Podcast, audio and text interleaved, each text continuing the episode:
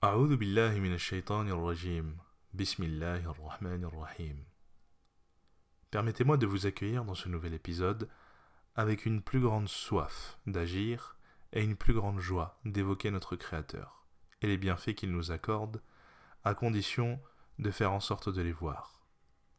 En effet, tous les matins au réveil, le premier bienfait non négligeable est que vous êtes vivant. Ce qui veut dire que vous avez encore un peu de temps pour remercier Allah des bienfaits innombrables qu'il vous a accordés et demander pardon pour vos erreurs commises par le passé. En effet, Allah dit dans la Sourate 16, verset 18 Et si vous comptiez les bienfaits d'Allah sur vous, vous ne sauriez les dénombrer, car Allah est certes pardonneur et miséricordieux.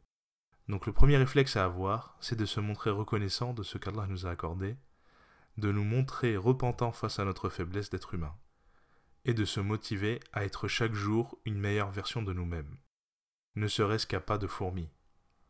En effet, l'action préférée auprès d'Allah est celle qui se répète, aussi infime soit-elle. Ce qui m'amène à parler de la façon dont les bonnes actions et les récompenses sont gérées et à la manière où elles sont évoquées dans l'islam afin de comprendre qu'il ne tient qu'à nous d'agir et de gagner la satisfaction de notre Créateur afin d'atteindre la meilleure des destinations éternelles. Tout d'abord, le messager d'Allah a dit, parmi ce qu'il a raconté sur son Seigneur glorifié et exalté, certes, Allah a écrit les bonnes comme les mauvaises actions. Puis, il les expliqua. Quiconque a donc l'intention d'accomplir une bonne action et ne la fait pas, cela verra compter comme une bonne action à part entière. S'il l'accomplit après avoir eu l'intention de la faire, Allah multipliera cette bonne action en la comptant de 10 à 700 fois, et quiconque pense à commettre un péché, puis s'en abstient, Allah lui comptera une bonne action à part entière. S'il la commet après y avoir songé, Allah la lui inscrira comme étant une seule mauvaise action. Rendez-vous compte de cela. Si j'ai dans l'idée de faire un bien, j'ai déjà gagné la récompense de ce bien. Si je déploie les moyens nécessaires pour l'accomplir et qu'il s'accomplit, cette récompense se voit multipliée entre 10 et 700 fois, voire plus selon certaines narrations. Cette multiplication dépend de la sincérité avec laquelle j'accomplis mon bien, et du degré d'attention que j'y apporte notamment. En effet, si je donne de la nourriture à une personne affamée, et qu'il s'agit de ma meilleure nourriture, de celle que je préfère, et de la dernière part, je risque de ne pas avoir la même récompense que quelqu'un qui ne donne que son surplus de quelque chose qui est sur le point d'être avarié.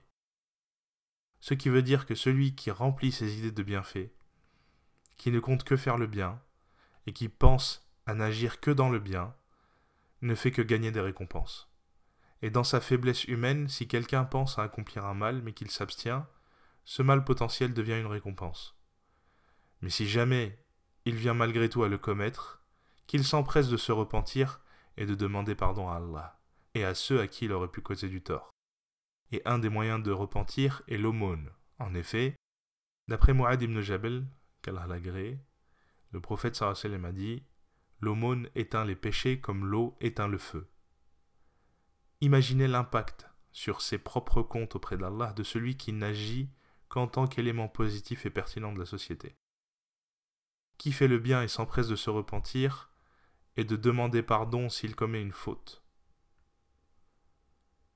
Cela veut aussi dire que pour avoir une balance lourde de mauvaises actions, il faut une énergie incommensurable et une dévotion à propager la turpitude à toute épreuve.